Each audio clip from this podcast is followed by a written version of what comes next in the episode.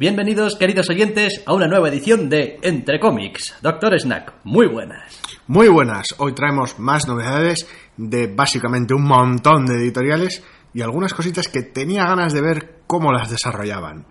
Bueno, pues vamos a empezar al trabajo, que aquí no nos pagan por estar mirando a la pared, no, bueno, no nos pagan. en absoluto. punto. He de decir, por cierto, esto es como chascarrillo, ¿eh? nada, solamente un minutillo antes de empezar, que me, llegó, que me llegó un correo electrónico de Evox el otro día. Ah, los amables hosters. Sí, y me, me- dijeron, eh, ahora puedes habilitar esta cosa para que la gente, si quiere, te haga donaciones. Ah, sí, ya lo vi, ya lo vi, para que echen la limosna y tal. sí, y dije, hombre, Bueno, no es nuestro rollo. tampoco no.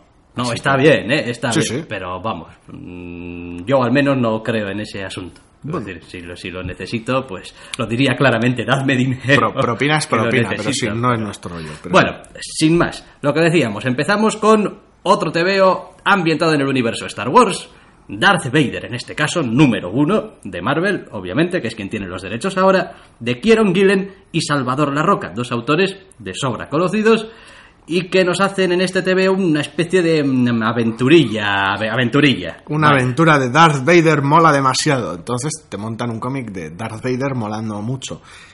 Quería ver cómo desarrollaban todo, esta, todo este tema Star Wars porque la colección central ya la habíamos visto y hemos hablado de ella y está bien.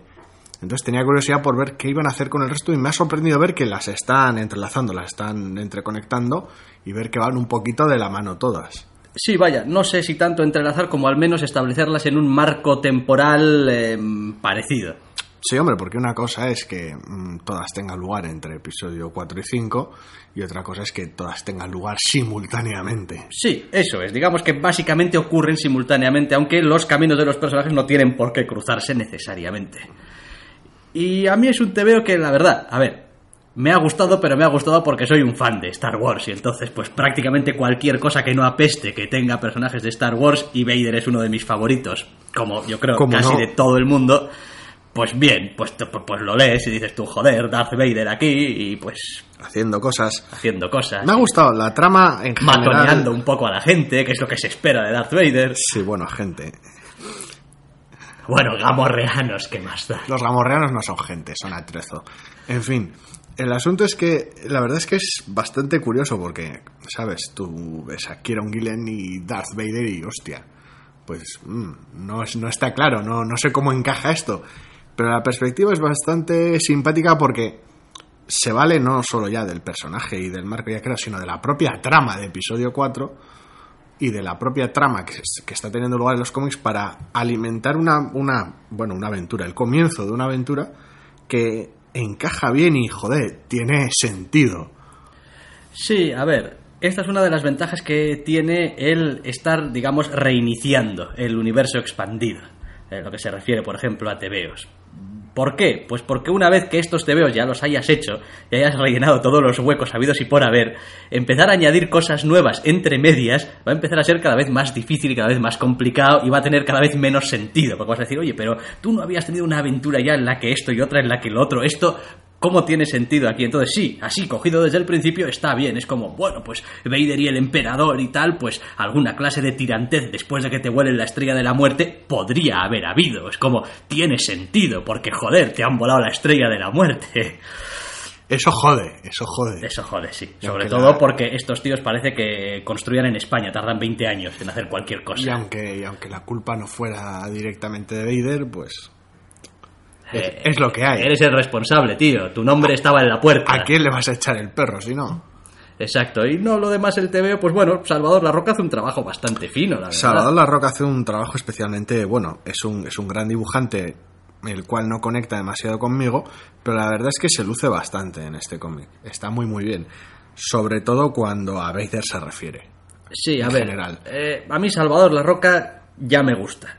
Lo que pasa es que he leído muchos TVOs donde parecía Salvador La Roca con mucha prisa durante Sí, mucho tiempo. Sí, lo hemos dicho ya en otras ocasiones que parece que el tener poco tiempo le afecta más. Por ejemplo, me ha gustado aquí mucho más que en cuál fue aquella mini de los lobeznos, bueno, de los que salían allí, de estaban atrapados en un en el complejo y hizo un tal. número el de- primer número creo que era de Salvador La Roca. No, y alguno más igual. y también, estaba sí. más o menos bien, pero pero aquí está mejor. Pues aquí está más detallado, aquí se ve que es como, hostia, el número uno de Darth Vader, voy a ponerle un poco aquí de atención que, que esto va a vender porque el número uno de Darth Vader. Sí, pero es posible que lo que menos me guste sean las caras en general, ¿eh? Y todo lo demás mola un huevo. Sí, claro, por eso, por eso Vader está especialmente bien, porque tiene una puta máscara. Sí, algún otro que- invitado especial también, pero bueno. Pues lo demás, vaya, la trama es casi en estos tebeos lo de menos.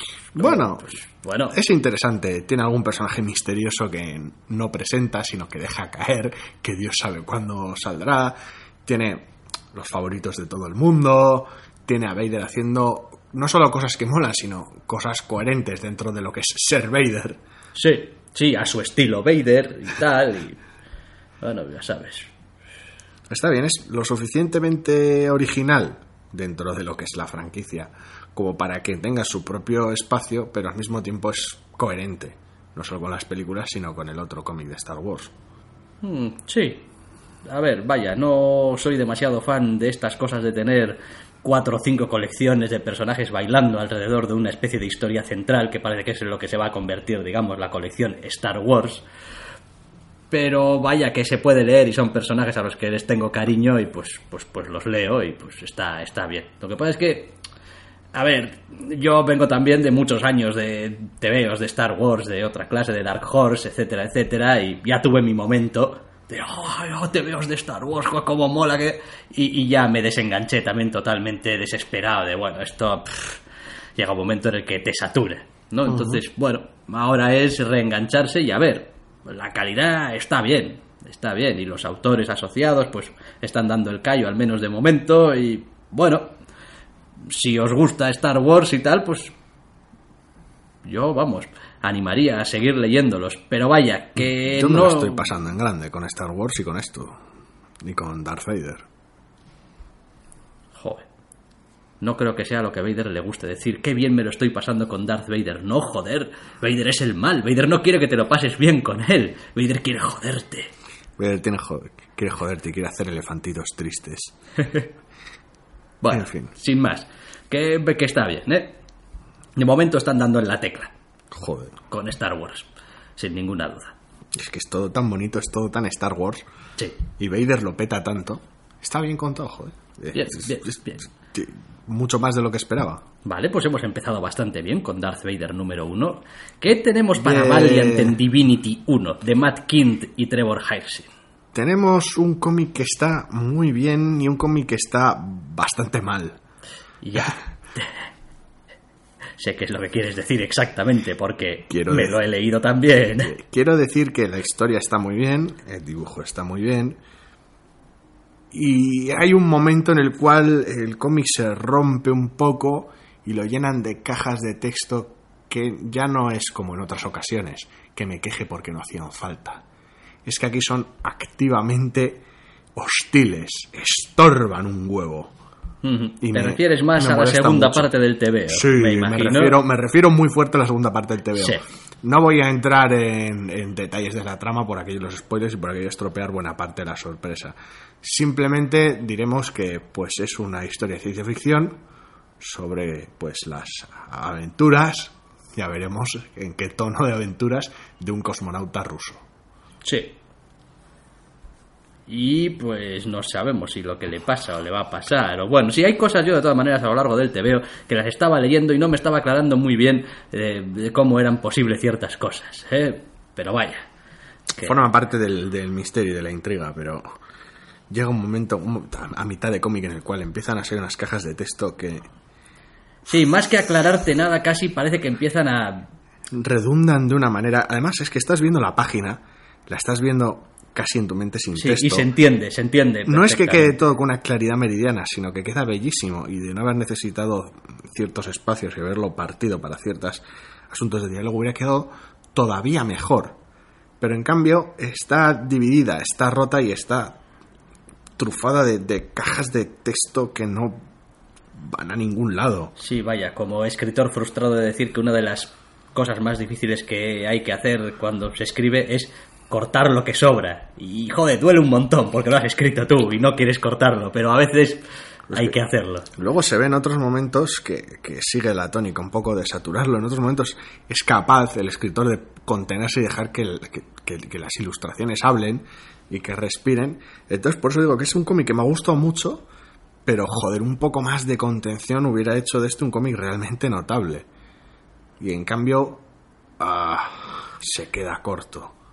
Sí, vaya, para mí el TVO es suficientemente sólido como para poder eh, leerse mereciendo la pena. Habrá que ver un poquito también hacia qué lado va a ir tirando y tal. Es que Trevor Hassan Pero- dibujando, ¿qué más quieres? ¿sabes? Pero es eso, va perdiendo un poquito de, de- de- no tanto de fuelle, como de ese, ese ritmo, ese, ese esa facilidad con la que lo estabas leyendo, ese gusto con el que lo estabas leyendo, de joder, qué a gusto estoy leyendo este TVO y de repente cada vez lo lees un poquito menos a gusto y al final dices tú, bueno, venga, va, que, que, que acabe ya, a ver a dónde, dónde tiene esto el giro, dónde tiene esto el, el, el truco, la trama y venga. A ver, la mayor parte del cómic se mueve con un, con un ritmo genial, incluso cuando tiene sus pegas, y todo va muy fluido, muy suave, y al final cuando ya tiene que introducir más elementos, más, no exactamente explicaciones, pero sí entrar más en detalle o entrar en la trama, es cuando ya frena. Ya deja de ser una- un relato sobre un montón de cosas que pasan a lo largo del tiempo, contadas rápido y por encima, no sin omitir detalles importantes, pero sí por encima, y cuando entra en detalle y en un periodo de tiempo mucho más corto es cuando el cómic pierde ese- esa magia que tenía, por decirlo de alguna manera. Bueno, veremos si la recupera en el eh, número 2 y hacia dónde va. No sé, no sé, es que hay algo en el concepto que me ha gustado un montón y en, y en cómo lo lleva a cabo, pero, pero uff, no termina de encajar, no termina de, de estar todo lo bien que no podría estar, porque no lo sé, quiero decir, igual así es como mejor está. Eso cada uno verá, pero no, no termino de, de verlo, de verlo fluir, de verlo funcionar al final. Bueno, los números 1 ya sabemos que son difíciles siempre. Joder. Hay, hay muchos equilibrios, hay que hacer muchos equilibrios entre la trama, los personajes, ser claro, ser atractivo, añadir un punto de enganche para seguir leyendo y bueno, pues hace muchas cosas bien el TVO y oye, pues yo de momento me quedo con las cosas que hace bien, Sí. con esa idea de, Que ah, no- pues que- que no son Divinity, pocas. vale, bien, y bueno, pasaremos un poco por encima de las que no nos han gustado tanto por darle un margen. Divinity 1. Sí, no, no, no nos queda otro porque es eso. Nos gusta tanto el, el propio cómic que cada vez que lo estropean con alguna mierda no, nos duele más que si todo el cómic fuera malo en general. Sí, eso también es verdad. No es el único número uno que tenemos que comentar todavía, porque tenemos otro número uno de Empty, número uno de Jimmy Robinson para Image. Jimmy Robinson como autor ultra completo. Ultra completo. Creador, escritor, dibujante, rotulista y colorista. Solamente por eso, ole tus huevos. Jimmy Robinson. O sea, me has dejado roto cuando he visto que te encargabas de absolutamente todo. En cuanto al TVO en sí, bueno, los he leído más originales en su historia, pero bueno, hay unas cuantas cosas que hace bien. Es una historia, joder, ¿cómo decirlo sin entrar así en spoilers? Pues plantea un mundo de fantasía en general, no exento de elementos de ciencia ficción dependiendo de las partes de la historia en las que se mueve, en la cual pues tienes básicamente una civilización en sus últimas horas, salvo que hagan algo, y cómo la llegada de alguien extraño, de alguien de fuera, abre esos horizontes y puede, puede ofrecerles una salida, suponiendo que las cosas no se vayan a la mierda muy fuerte. Sí, a ver, el TVO hace algunas cosas eh, bien, aunque al principio resulten un poco extrañas eh, respecto a diseño de personajes y Sí. tal, que al principio te queda un poco la duda de, bueno, ¿esto es voluntario o no es voluntario? ¿O es que este es tu estilo? El o- primer, el primer momento es bastante impactante porque los personajes, en- según, según te los planteas a la cara, están bastante desproporcionados. Y dices tú, hostia, esto es un tema de estilo. Pasas la página y dices tú, bien, o son así o es un tema de estilo. Está claro que no es un accidente, una viñeta. Pasas la página y dices tú, vale, no lo entiendo, es un concepto de hacerlos distintos a los humanos en ciertos aspectos y es claramente deliberado. Pero el, choque inicial, simplemente al ojo, como pega al ojo, es, es raro, es, es muy raro, es bastante violento, pero al mismo tiempo hace maravillas por decirte, no, esto es otro mundo con sus reglas, su gente, así que olvídate de todo lo que, lo que creas poder saber. Sí, parece estar abocado también un poquito a esta aventura de mm, héroes solitarios o pareja de héroes solitarios en busca de, pues no sé. No sé, en busca de, de lo que es el propio, o sea, explorando el propio mundo este de ficción en sí mismo. Aunque tiene sus elementos de ciencia ficción, el tono general es de fantasía. El tratamiento, el enfoque y, y todo el desarrollo es un tono de fantasía. La ciencia ficción queda un poquito al, al margen. Hay algunos detalles eh, quizá demasiado convenientes en lo que es el desarrollo de la trama, como el hecho de que pues la gente hable idiomas diferentes, pero al parecer se aprenden muy fácil, o alguno de los personajes Hay- al menos lo aprende muy fácil. Sí, hay, hay un momento extraño con los idiomas porque hacen de que hablen, hacen del, del idioma distinto un hecho que uno podría haber ignorado como tal, pero luego hacen que el, que el personaje ajeno a la civilización en la que está pueda hablar ese idioma y, Y parece que además en cuanto lo empieza a hablar, cada vez Lo- lo, habla sí. mejor y hasta que lo habla, vamos, prácticamente perfecto. lo habla al momento y lo habla sin, sin esfuerzo, sin explicación y con grado de sorpresa para, para el mismo personaje que lo habla. Entonces, asumo que hay ahí algún tipo de giro, algún tipo de, de- de conocimiento escondido que no... Sí, después no tengo muy claro si su decisión esta de rotulación sin bocadillos propiamente dichos, pues es un acierto o no. En general lo lleva bien y no hay ningún problema, pero se hace raro a ratos. Es muy limpio. El- a lo que nos referimos es eso, que todos los diálogos van sin un bocadillo, el texto flota sobre el propio fondo y lo único que mantiene de lo que sería un bocadillo tradicional es la línea. Eso es como una flechita que sale del personaje hacia su texto. Entonces, por un lado, teniendo en cuenta que eh, es él el que guioniza, es él el que dibuja y es él el que rotula, me imagino que, bueno, en este número uno desde luego lo es, es bien capaz de distribuirse los espacios y de seleccionar bien los, los colores para cada cosa para que no resulte complicado, porque ha habido otras veces en otros cómics en, en lo- en los cuales uno se encuentra con una tipografía especialmente densa y dan ganas de empezar a matar gente. Es gracioso porque ahora que lo estoy viendo otra vez veo que sí que hay cuadros eh, de texto en algunas ocasiones, Sí, para algo de narración y para algún... aunque no es la norma ni muchísimo menos del TVO. No. Y no, pues está bien, es, es una aventurilla así de estas de, joder, ¿qué está pasando aquí? Este mundo está muy jodido, tú podrías ser la salvación de esto o no, o qué está pasando. Mundo raro, mm, prejuicios extraños, no sé. El ritmo es muy bueno, el mundo es interesante y los personajes dan juego. Lo cual no quiere decir que no pues suene un poco todo a, a manidito, ¿eh? Bueno, Pero vaya, a estas alturas tener ideas totalmente originales, pues... ese concepto de viaje y tal. El asunto es que en muy poquitas páginas el cómic tiene los suficientes ingredientes como para resultar interesante. Por un lado, el propio mundo en el cual se sitúa está lleno de, de- de misterios respecto a cómo, cómo funciona o cómo. O sea, por qué es como es en general. Y eso ya lo, lo convierte en un mundo interesante. El propio origen, por decirlo de alguna manera, o la propia problemática de uno de los personajes se plantea desde el principio y también resulta interesante. No sé, no sé, no, o sea, vamos, se sabe muy poquito sobre los hechos, sobre los que llevan al personaje a estar donde está. Y lo que viene siendo la protagonista, pues es muy dispar también al resto de su civilización, por decirlo de alguna manera. Y, joder, no sé, da juego, vaya. Otra cosa es lo que se puede hacer luego con los personajes. Sí, el TVO hace un buen trabajo sobre todo en el hecho de que lo que te cuenta a lo largo del TVO y la historia es, digamos, tan absorbente y tiene tanta entidad propia que, digamos, el pequeño misterio que se te plantea en la primera página o las primeras dos páginas eh, casi lo olvidas, lo dejas de lado, es como lo obvias, es como, bueno, pues has empezado el TVO, no sabes muy bien lo que te vas a encontrar, has tenido dos o tres páginas raras, pero bueno, luego todo empieza a tener sentido, es como una historia normal y llegas al final del TVO y te has olvidado completamente del principio De cómo empezó. de cómo empezó. Es como, bueno, pues no digas que no te lo conté, porque te lo he contado, pero es más que probable que cuando lleves dos o tres números del TVO hayas olvidado completamente y luego venga a morderte el culo. Sí, dependiendo del grado de referencia que se haya a ello, que se, que se haga a ello, los flashbacks que, que pueda haber, pero bueno. Está bien, está bien, es, es, es característico, desde luego tiene un aspecto característico, visual y, en fin, vaya, con personalidad, que no es poco. Que no es poco. Para un autor completo.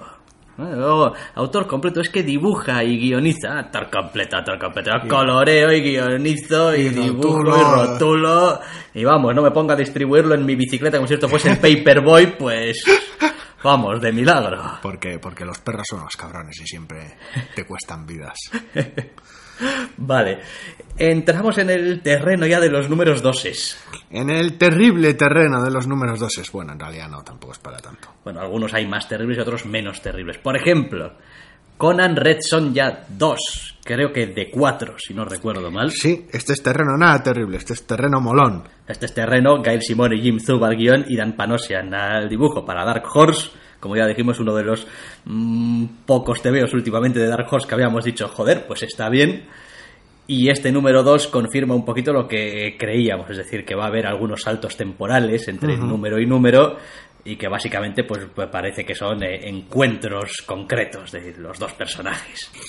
Pues sí, si el primer número contaba el, un, un primer encontronazo entre Conan y Red Sonja y una aventura realmente llamativa, este vuelve años después, media docena aproximadamente creo que se cuenta, pero bueno, tampoco tiene mayor importancia, donde ambos dos ya han tenido una carrera de, de aventurismo bastante extensa, ahí aventureando muy fuerte, se vuelven a cruzar en unas circunstancias pues tal vez no alejadas de las de ese primer encuentro. No, yo creo que parece ser que el antagonismo de estos dos pues está ahí precisamente para explotarlo. No porque realmente tengan nada en contra el uno del otro, sino porque las circunstancias... pues, Ambos se dedican a lo que se dedican y normalmente su dedicación suele ir pues llena de violencia para aquellos que les rodean.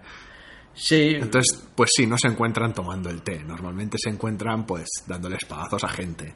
La primera historia era igual más una historia de, de robos y de, mm, de sigilo, y esta segunda historia quizá es más de aventura. Esto y- es una aventura de D&D pura y dura. Sí, y Clase, aventura fantástica clásica de, de hechicería oscura y tal, y esta mierda que les encanta. de encontronazo raro, incluyendo algunos personajes secundarios bastante, bastante llamativos y clásicos. Tampoco vamos a estropear alguna sorpresa que otra.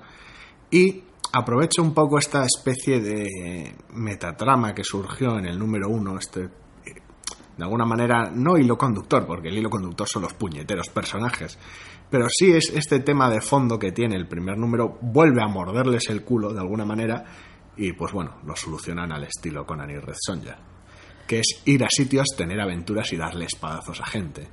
Sí, está bien porque yo casi, casi, a ver, sé que soy un poco contradictorio, es lo que hay. Me suelo quejar mucho de, es que los grandes eventos y tal, estos de Marvel, estos de DC, al final acaban a hostias y tal, y joder, qué poca originalidad y tal. Pero en cambio cuando veo eh, las cosas solucionadas a espadazos y a golpetazos, en cosas como este Conan Red Son, ya digo, joder, sí, Es que es lo... ese, ese es lo propio, ese es lo suyo. Quiero decir, en el otro lado, quizá tienes superhéroes con grandes habilidades y capacidades y se podría ser más creativo que le pego al malo. Pero aquí, coño, ¿qué crees que va a hacer Conan? ¿Convencer al malo? Pues, hombre, no, pues, pues, pues va y le enseña su acero es, y... es aventura y acción, eso no significa que no esté exento para ciertas artimañas y ciertas astucias y el cómic tenga mucho, mucho jugo, pero Y el dibujo sigue siendo muy bonito. sí, joder, eh, poder, Muy propio para... poder llevarse uno a la boca estas aventuras autoconclusivas de Conan y Red Sonja así es que es, es, es- es un lujo. Esto es de firmarlo para siempre jamás, no una miniserie de cuatro. Sí, ya, hombre, a ver, yo les agradezco que hayan, hecho- que hayan pensado en una miniserie de cuatro. Es como, sí. no quiero que las cosas vayan degenerando y a ver si se me ocurre ahora una idea, porque tal, y un arco de mierda en medio y un, Un cambio dibujante, un cambio de dibujante, tal, o sea, no. Sí, sí, a ver, es una miniserie de cuatro que números. funciona, siempre puedes sacar otra. Es una miniserie de cuatro números. La premisa esta de los saltos temporales y de las aventuras contenidas a lo largo de la vida de los personajes es muy simpático y funciona como un reloj. Así que ninguna queja, un cómic genial. High Adventure, High Adventure. vaya. Resumido, bien. Vamos con otro TVO. Este es un número 2 tramposo. A ver, la semana pasada, la semana pasada fue, ¿no? Hablábamos del inicio de Black Vortex, esta especie de evento entre los X-Men y los Guardianes de la Galaxia. Sí, con invitados especiales. Nos quejamos de cómo iba a pasarearse como por media docena de colecciones a lo largo de tres o cuatro meses. En un formato que yo ya creía descartado, de crossover muy loco, pero no. Bien, no vamos a comentar obviamente todos los números que vayan saliendo, pero bueno, vamos a hacer como que este número de Guardianes de la Galaxia, completamente Guardians of the Galaxy número 24 de Bendis y Valerio City, para Marvel, pues es como la segunda parte, ¿no? El segundo capítulo. Sí, luego atraviesa como una media docena de cómics en una docena de números y terminará con, con Black Vortex Omega, que cuando termine ya lo comentaremos lo que ha dado de sí. Como un numerito suele ser poco para ver un poquito quizá qué es lo que se quiere hacer, aunque en estos eventos que duran como 15 tebeos, como sea el número 2, tampoco es indicativo de nada, Ya. dicho sea de paso. Pero bueno, por si acaso le hemos echado un vistazo, a ver qué. Bueno, en estos Guardianes de la Galaxia. Bueno, sí, tú por si acaso le has hecho un vistazo y yo porque leo la colección. Bien, tú por querer la colección, porque bueno, pues eh, yo qué sé, pues, Porque algo hay que hacer. Star-Lord, man. Star-Lord, yeah, The Legendary Outlaw, bien. Eh, en cualquier caso, el TVO es, bueno, un TVO con unas cuantas cosas marca de la casa Bendis, las cosas como son, Diálogos delirantes. y en cuanto al desarrollo en sí mismo de la historia, pues lo coge exactamente donde dejó el número uno, y... Y no sé qué coño te está haciendo gracia, porque Me hace, me hace mucha gracia el cómic en sí mismo. Hace mucha lo encuentro súper gracioso. Vale, igual aquí hay algo que el TVO no está haciendo, o sea, está haciendo bien o está haciendo mal. Porque quiero decir, este momento debería ser un momento para un TVO gracioso. Eh, sí. Sí, ¿Seguro? Sí, sí, sí, seguri- pero segurísimo. Porque ya hay tiempo, o sea, rato después para ponerse, para ponerse dramático si lo, si el cómic lo requiere. Pero quiero decir, después de un primer número en el cual te has enfrentado a unos malos, hay por medio una reliquia de un poder absurdo y has pateado todos los culos de la galaxia, vamos, habido sí por haber, o sea, estás dispuesto a pa- patear todo, todo el culo habido, pues llega un momento en el cual hay un montón de gente muy dispar en su, en su manera de obrar y en su manera de decidir qué hacer con reliquia espacial chunga y cuando pues la mitad de, de los personajes que hay son, son están predispuestos al- a, la chirigota y al cachondeo pues sí, el momento Sí, claro. es gracioso Por- porque eres Bendis. ¿eh? Pero, es decir, están predispuestos a la chirigota y tal, porque eres Bendis y es como los Bueno. guionizas tú. Star Lord es normalmente es chirigota junto con Groot y Rocket Raccoon Bien, pero los- Groot solamente dice soy Groot. o bueno, sea, bien, pero es, pero es slapstick puro en la, la mayor parte del tiempo que está ni tan siquiera moviéndose. De los New X-Men, el Hank McCoy joven es, es Hank McCoy al, al- vamos, al cuadrado. Y el hombre de hielo normalmente siempre es una bufonada. A eso le añades la colisión de ciertos personajes como X-23 y Drax. Quiero decir, la, la propia situación es graciosa. Bien, de todas maneras, este TVO es puramente un TVO Bendis. Es decir, Bendis coge una situación y ¿qué hace? Joderla más. Liarla más. Pues dices tú, bueno, estos personajes igual se- son del mismo bando, deberían llevarse bien. Vamos a hacer que empiecen a llevarse mal.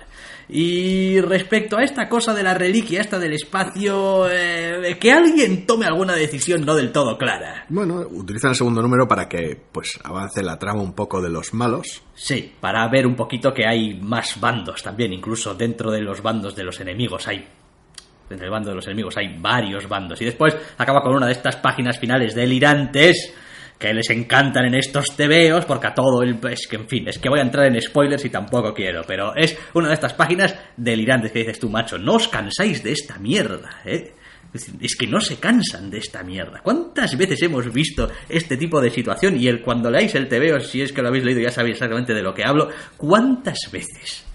Pues unas cuantas, pero no sé, no sé, es que tampoco es una situación, no sé, es que joder, Star-Lord y Kitty Pride y... Ya, ya, no, sí, sí, sí, yo no digo nada. Digo, digo que al final los personajes están en un estado bastante distinto a como empiezan el TVO y es una de esas cosas que dices, pues que es que esto... En fin. En fin, ya lo hemos... Bueno, es la, la posibilidad de, más que nada. oh, la posibilidad de... Ya veremos, ya veremos, se queda, se queda ahí. Yo, en fin, yo interpreto lo que veo dibujado. Ya, ¿eh? ya, ya, ya, tiene... tiene Ya su- sabemos que es Bendis y eres el señor más tramposo de la galaxia. Pero vaya, sí, sí, tiene su cierta trampa. porque- Tiene su cierta trampa. es decir, bueno, el cómic termina con una especie de, de cliffhanger, que bueno, ya. Ya.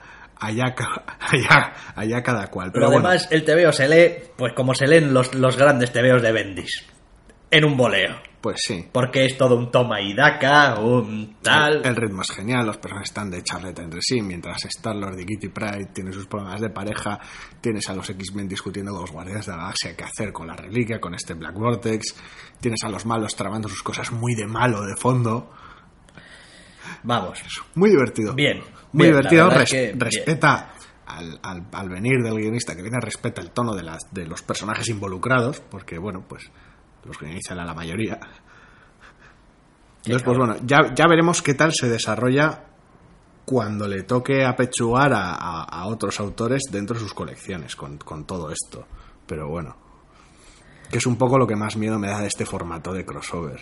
En fin, igual va a resultar que hasta se puede leer el Black Vortex este. Pero vaya, claro, teniendo en cuenta cuáles han sido los últimos eventos que nos hemos echado a la cara de Marvel, casi cualquier cosa A es bienvenida. pues el siguiente es un Legendary Star-Lord, con lo cual ya no lo guioniza Bendis, pero bueno, el tono es parecido. Luego volvemos a los All New X-Men.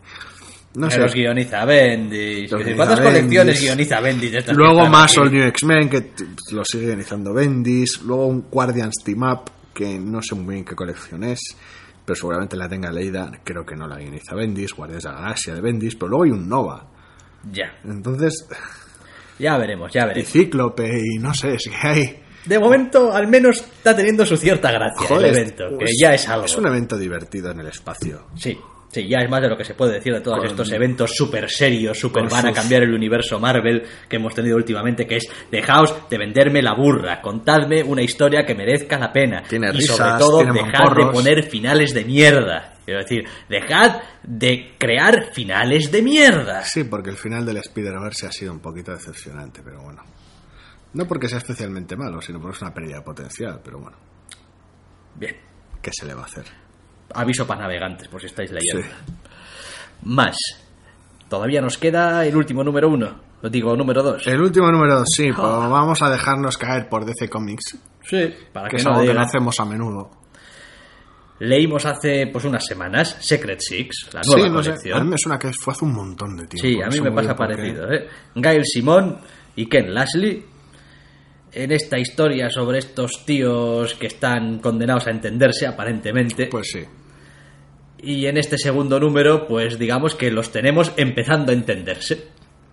Digamos que estos dos primeros números sirven para presentar a los personajes y para, pues no sé, entre comillas, dejarlos sueltos en la situación en la que se han metido. Sí, también sirve un poquito para ver de lo que es capaz cada uno, más allá de la presentación, digamos, de pues yo soy no sé quién y tal y cual y estoy aquí porque tal y cual. Bueno, bien, pero tú, cu- ¿cuál es tu rollo? ¿Qué es lo que haces? Aunque hay un protagonista, entre comillas, bastante claro, Sí. te veo, que es este señor cuyo nombre no sé qué, cuál es. Catman. Catman, bien, Catman. Es que, es que, es me, es que me resulta Catman. tan... tan Catman. Ah, en serio, es lo Catman. mejor que se te ocurrió fue Catman. Entiendo que Catwoman no, es tampoco ninguna Catman. maravilla, pero al menos es más largo. Es que Catman No sé, es- Catman. Pues, ¿cuántos, ¿cuántos Animal Man hay? Incluyendo Animal Man. No sé, unos cuantos, pero vaya. Pues es que Catman. Es que yo cada vez que leo Catman le pongo la S por delante. ¿eh? Es Catman. y, y no, o sea, me Oh, resulta un nombre bastante ridículo por eso. Oh Dios, ya no voy a poder leer nada con el personaje. Pero es, como- pero es un problema mental tuyo, no mío. A mí no me, no me líes. Es Catman, es. No sé. es Catman, exactamente. Mierda. en este cómic, tal y como lo están tratando efectos prácticos, es. Lo ves, no. Eh, sí, Bien que sí, son personajes. Disclaimer, son personajes distintos. Ningún fan de Catman tiene por qué venir a, echarme el perro. Pero el tratamiento en este cómic y su, su, variante de tipo duro con un fondo que con sentimientos y tal, y con ganas de pues rajar a gente, es un planteamiento bastante estándar. más allá de la chirigota que hagamos, el TVO no sería especialmente, bueno, pues, pues triste o malo o, si no tuviésemos algunas cosas raras con el dibujo. El cómic me gustó, el, el- primer número me gustó. Este segundo ya casi ni me acordaba porque, como ya he dicho, tengo la sensación de que hace mucho que leí el primero. Pero salió, lo cogí con ganas, Digo, Ah, bien, bien. Me interesan algunos de los personajes que hay aquí, que conozco un poco de refilón, y la propia historia está siendo interesante. ¿A dónde lleva esto? Pues lamentablemente es un cómic que depende muchísimo del estilo de dibujo que tiene. Pero muchísimo. Y digo lamentablemente porque a mitad de cómic se produce un cambio de entintador, deja de entintarse el propio dibujante a sí mismo y la cosa se enmarrana. Porque no hay otra palabra de decirlo. Yo no me había fijado en ese detalle del cambio de entintador. Sí me había fijado en que, joder, el TVO parecía acabar mucho peor de lo que empezaba. Es como, no sé Casi por qué. de manera subconsciente, Sí, sí. no sé por qué de repente todo parece que es como mucho más esquemático y el dibujo como más inacabado y todo. En fin, peor, vaya. Es como. Sí, porque el cómic funciona muy bien, tiene unos flashbacks interesantes que sirven para, de alguna manera, compartimentar una situación rápida y tensa. También voy a Y- decir, también voy a decir otra cosa. No sé quién es el colorista, pero no me gusta el trabajo que hace en este TVO. No, No. Es decir, estoy de azules bueno, que me salen por las orejas. Es como ya sé que es una escena nocturna y lo que tú quieras, pero es todo como, como muy marrón, muy, muy, muy azul oscuro, muy. ¡Ah! Jason Wright al color. No se necesito complementa. algo, necesito algo que, el- que, que dé un poco más. A ver, con- sobre todo con Poco un este dibujo toque de así. acuarela, no ya, sé. pero sobre todo en un dibujo así en el que se está viendo que necesitas separar más las cosas. Joder, intenta limpiarlo un poco. No sé, a mí me parece que, le- que va muy bien con el dibujo. Que el, el- el único momento donde no funciona el color es cuando, cuando cambian al entintador.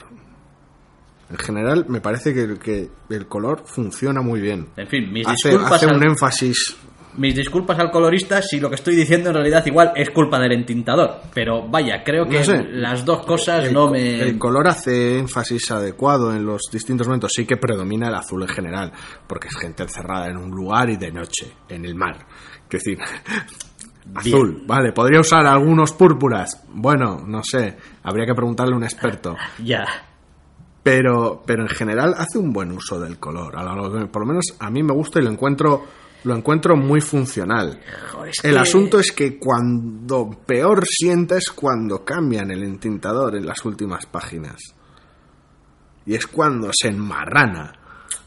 No sé, no sé, hay algo, hay algo que no, no, no. Ya veremos la- el tercer número qué tal arranca, pero Es triste porque, joder, es el segundo número de tu colección, coño. Procura, procura que esté lo más... a mí, me, a mí es algo que me, no sé, me, me- me sorprende muchísimo. Tiene una colección nueva de un grupo que ya, que ya ha existido, tiene sus colecciones con éxito, un equipo creativo de la hostia, y en el segundo número ya no, no, no le da tiempo al dibujante a entintarlo todo, no le dejas tú tiempo al dibujante a entintarlo todo.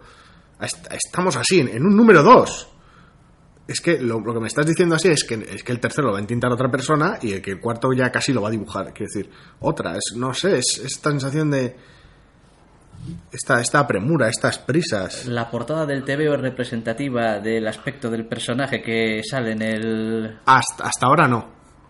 Por eso lo digo, porque ahora que me estoy fijando en la portada realmente, Sí. eh, es como... No, no, yo el, yo el Catman que conozco de, de iteraciones anteriores de los de los de los Secret Secret Six, Six. no, por lo menos yo decir seis siniestros, en fin. El 6 es lo que tiene. Muy no, todo. no, en otras O secreto. en otros momentos anteriores, al menos hasta donde yo sé, eh, no, el, el traje era otro. Pero bueno, aquí asumo que será este que pasó Ah, me la refiero portada. al careto, a rollo careto y tal. No, No, no, tampoco. no, no, no, no, es un rediseño. Vale, vale, Total. vale, bien. Luego ya te busco alguna imagen. A tope con los rediseños. ¿eh? Entonces, Si no, a ver, no el problema importa, es ese, es pero- que, joder, cojo un cómic de DC, lo cojo con ganas, me está gustando, y el número 2 me están mierdeando ya. Es que me pone del hígado. Es, lo que más me molesta. Yo qué sé, pues... A ver, te daría una respuesta sencilla. Es como, doctor, me duele DC. Coño, pues deje de hacerse eso. Sí, sí. Pero bueno, salen colecciones nuevas y pues siempre tienes la esperanza de que encuentres algo. Ay, espero que no toquen mis favoritas, concretamente Gotham Academy. Yo ahí sigo, todo loco, siguiéndome semana a semana, aunque esta semana todavía no me he leído Batman el. Batman Eternal. Batman y ahí semanal. estoy, vamos por el número cuarenta y tantos, que está a puntito de acabar, porque creo que era un año. Ah, a la de un año la cierran. Eh, es que creo que el TVO se abría con algo así como un año en el futuro o una cosa así. Alguna de esas Una de mierdas. estas escenas ominosas con Batman hecho mierda. Quiero decir, es como, Ajá. bueno, lo he visto tantas veces que ya. Curado de como espantos. Curado de espanto, sí. Pues sí, volveremos aquí y Batman te hará un Batman y dirás tú, pero ¿cómo no? no? Porque Pues Batman. Porque soy el puto Bruce Wayne y no puedes acabar conmigo, tío mierdas. Pero. En fin. Todo eso se ha olvidado, porque claro, cuarenta y pico semanas llevamos ya.